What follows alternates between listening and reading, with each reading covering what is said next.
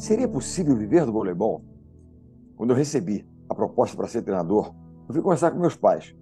A minha mãe, mãe zelosa, preocupada, ficou desesperada. Achou que era uma loucura. Já meu pai me falou: se é o que você ama fazer, vai. Mas faz bem feito. E só volta quando der certo. Ele sabia que ia ser difícil, que eu ia querer desistir. Ao longo da minha vida, sempre que me deparo com situações dessa natureza, eu penso: só volta quando der certo.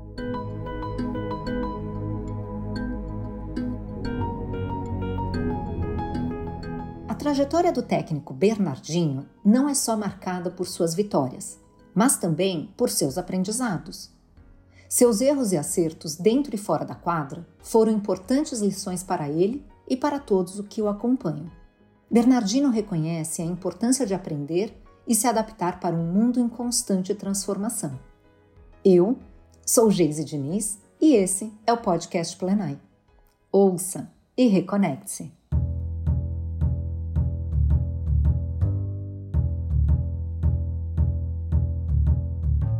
Nós fomos apresentados ao esporte muito cedo. Era uma estratégia dos meus pais, Maria Ângela e Condorcet, para gastar a energia dos cinco filhos e também para nos educar. Eu pratiquei judô, futebol, natação e tênis, sem talento para nenhuma modalidade. O vôlei eu conheci por acaso, nas areias de Copacabana, junto com meu irmão Rodrigo. Não era nada sério que a gente praticasse com a intenção de jogar para valer. A gente só queria mesmo era brincar.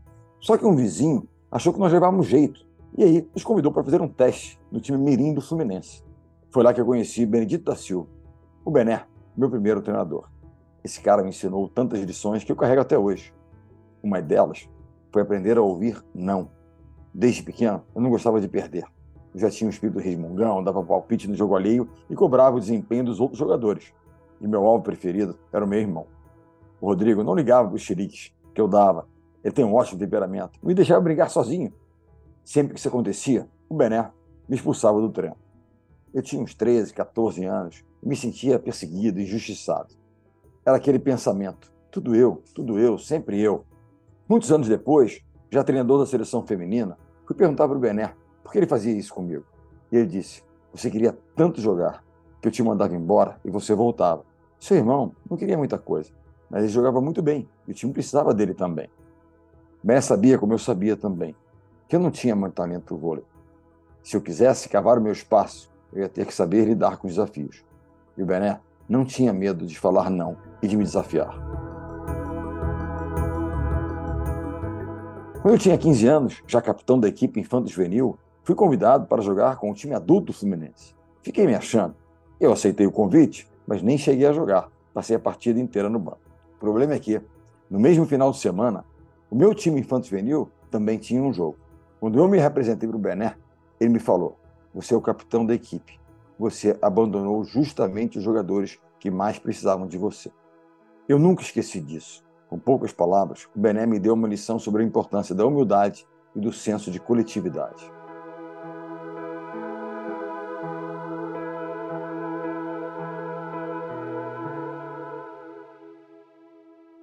Os meus pais não viam com bons olhos o meu interesse crescente pelo vôlei nos anos 60, 70, 80 mesmo, o esporte era só uma profissão para quem jogasse futebol. Meus pais queriam que eu estudasse, fizesse faculdade, e eu fui fazer economia na PUC do Rio. Eu adorei o curso, levei os estudos em paralelo à vida de atleta. Foi uma época em que tive muitas dúvidas sobre o meu futuro profissional. Só que a paixão acabou falando mais alto do que a razão. Com muito empenho, eu conquistei uma vaga na seleção brasileira que ficou conhecida como a Geração de Prata. Nós ganhamos a primeira medalha olímpica do vôlei brasileiro, em Los Angeles, 1984. Os jogadores principais eram Bernard, William, Fernandão, Renan, Mauri, Montanaro, Xandó, Badá. Eu era reserva. Nunca fui aquele cara que entra em quadra para decidir, mas eu sempre cobrei muito de quem tinha condições para isso. Desperdício de talento era, e ainda é até hoje, uma das coisas que mais me incomoda. Eu me considero esforçado, meu diferencial é que eu não desisto. Isso pode ser uma qualidade, mas por outro lado, leva a um certo desequilíbrio. Eu certamente pequei pelo excesso, muitas vezes, por uma quase paranoia permanente por performance, por evolução. Quando eu tinha 26 anos, nasce meu primeiro filho, o Bruno. Eu tinha me casado com uma jogadora de voleibol à época, Vera Mossa. Foi uma época que eu comecei a olhar para várias direções, sem saber que rumo tomar na carreira.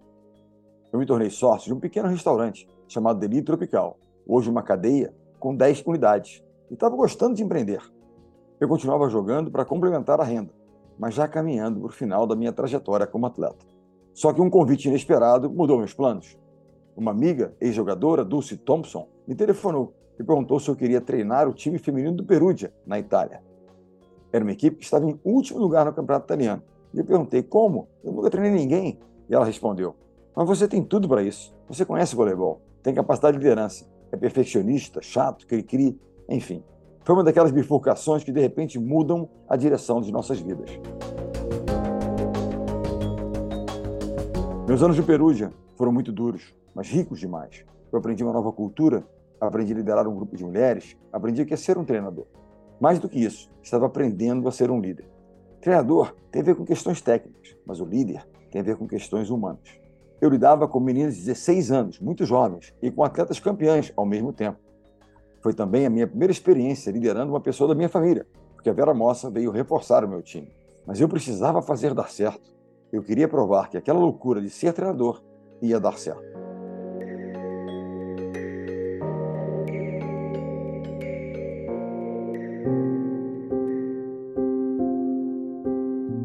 Ao final de três anos, o Perugia não só se salvou do rebaixamento, como foi vice-campeão do campeonato italiano por duas vezes e campeão da Copa Itália.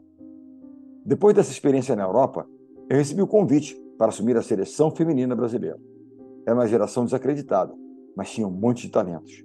Fernanda Venturini, a grande levantadora, Ana Moser, uma super atacante, Márcia Fu, Ana Paula, Ana Flávia, enfim, muitos nomes fortes. Mas elas não ganhavam títulos. O problema da equipe é que não existia um compromisso único, um propósito em comum. Os valores estavam desalinhados. Do ponto de vista pessoal e financeiro, também não estava fácil para mim, porque eu tinha me separado. Enquanto eu me reerguia, eu trabalhava para unir as jogadoras e criar um time. Às vezes, eu ia pelo caminho do sofrimento. A dor une as pessoas. As atletas se uniam para resistir àquele treinador louco que gritava com elas. Não tenho dúvida que em alguns momentos eu passei do ponto. Quando eu passei, eu pedi desculpas. Isso aconteceu, por exemplo, num treino para as Olimpíadas de Atlanta de 96.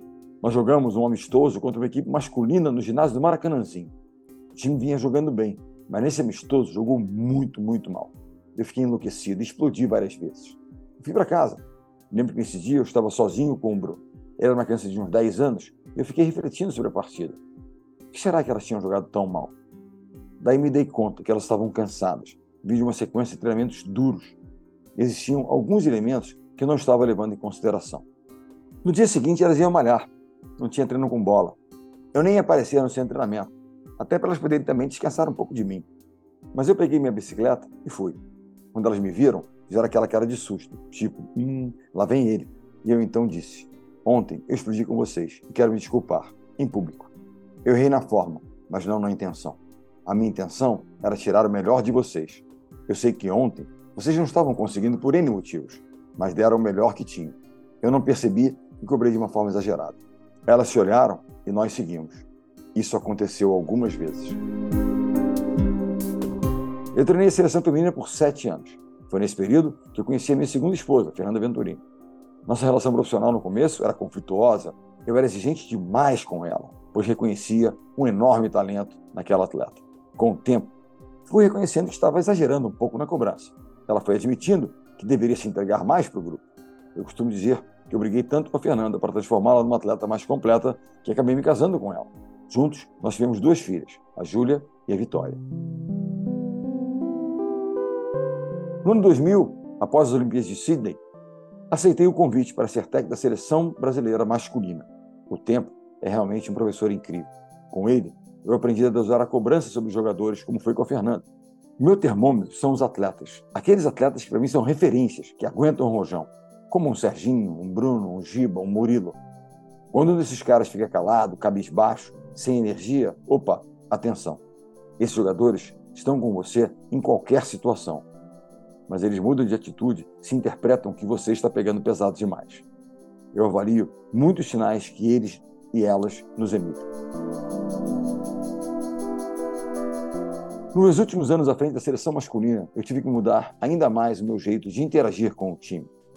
Em 2012, nós fomos vice-campeões olímpicos em Londres. Em 2014, vice-campeões mundiais após um tricampeonato mundial.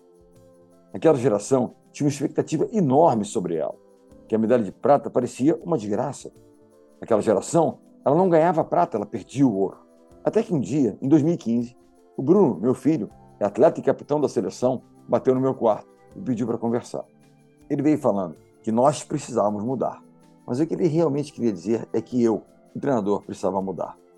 Ele explicou que aquela geração era diferente, nem melhor, nem pior que as anteriores, só diferente. Eu, do alto da minha arrogância, pensava que se eu tinha vencido tudo, aqueles garotos se adequassem a mim. Só que não é assim. E o Bruno me disse: nós precisamos encontrar um caminho para que você se conecte com eles e consiga extrair o melhor de cada um. Você não mudar a forma de lidar, nós vamos continuar no quase. O time tem um respeito reverencial por você. E você continua na base da pressão, pressão, pressão, porque foi uma metodologia e deu certo com a geração anterior. Ele tinha razão. O Bruno me deu mais uma lição de humildade, mais uma na minha carreira. Eu, que insisto tanto para os jogadores não se deixarem levar pela vaidade, tinha sido vítima dela. Tem aquela frase do filme O Advogado do Diabo, em que o demônio diz: A vaidade é o meu pecado favorito. O ego é o inimigo das boas decisões que nós devemos tomar. Eu baixei a bola e fui buscando formas de interagir com os jogadores. Eu finalmente consegui me conectar com eles durante as Olimpíadas do Rio 2016. Nos dias de folga, a gente jantava num dos nossos restaurantes do Delírio Tropical, ali na Barra da Tijuca, perto de onde nós treinávamos. Eu trouxe as famílias para jantar conosco. Os pais, as esposas, os filhos, sogras.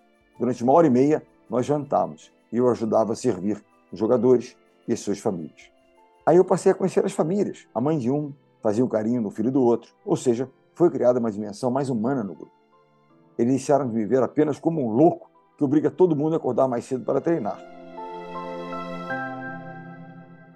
Eu acredito que o desconforto gera crescimento. Então, provocar um certo desconforto é interessante, mas não pode ser demais, senão a corda arrebenta. Essa pequena iniciativa dos jantares gerou números, porque o objetivo não era só ser bonzinho, simpático popular, era melhorar o desempenho. E nós ganhamos a medalha de ouro.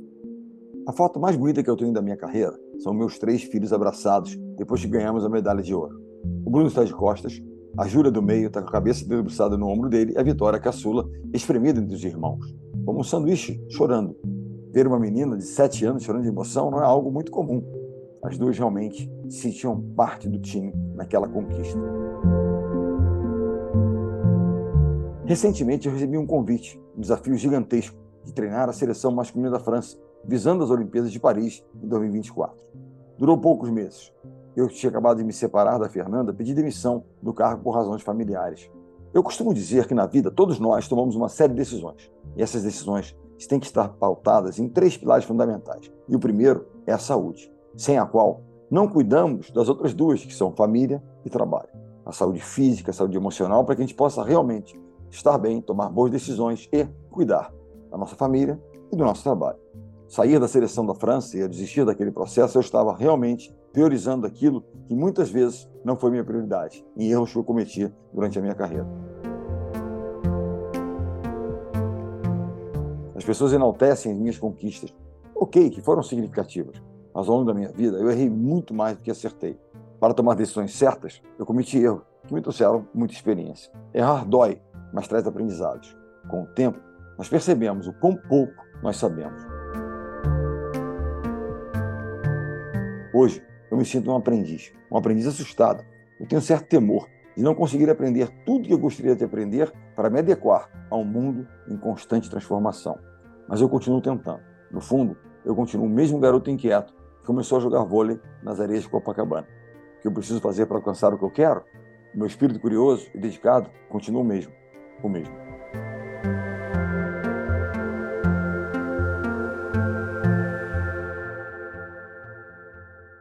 Nossas histórias não acabam por aqui. Confira mais dos nossos conteúdos em plenai.com e em nosso perfil no Instagram, arroba Portal Plenai.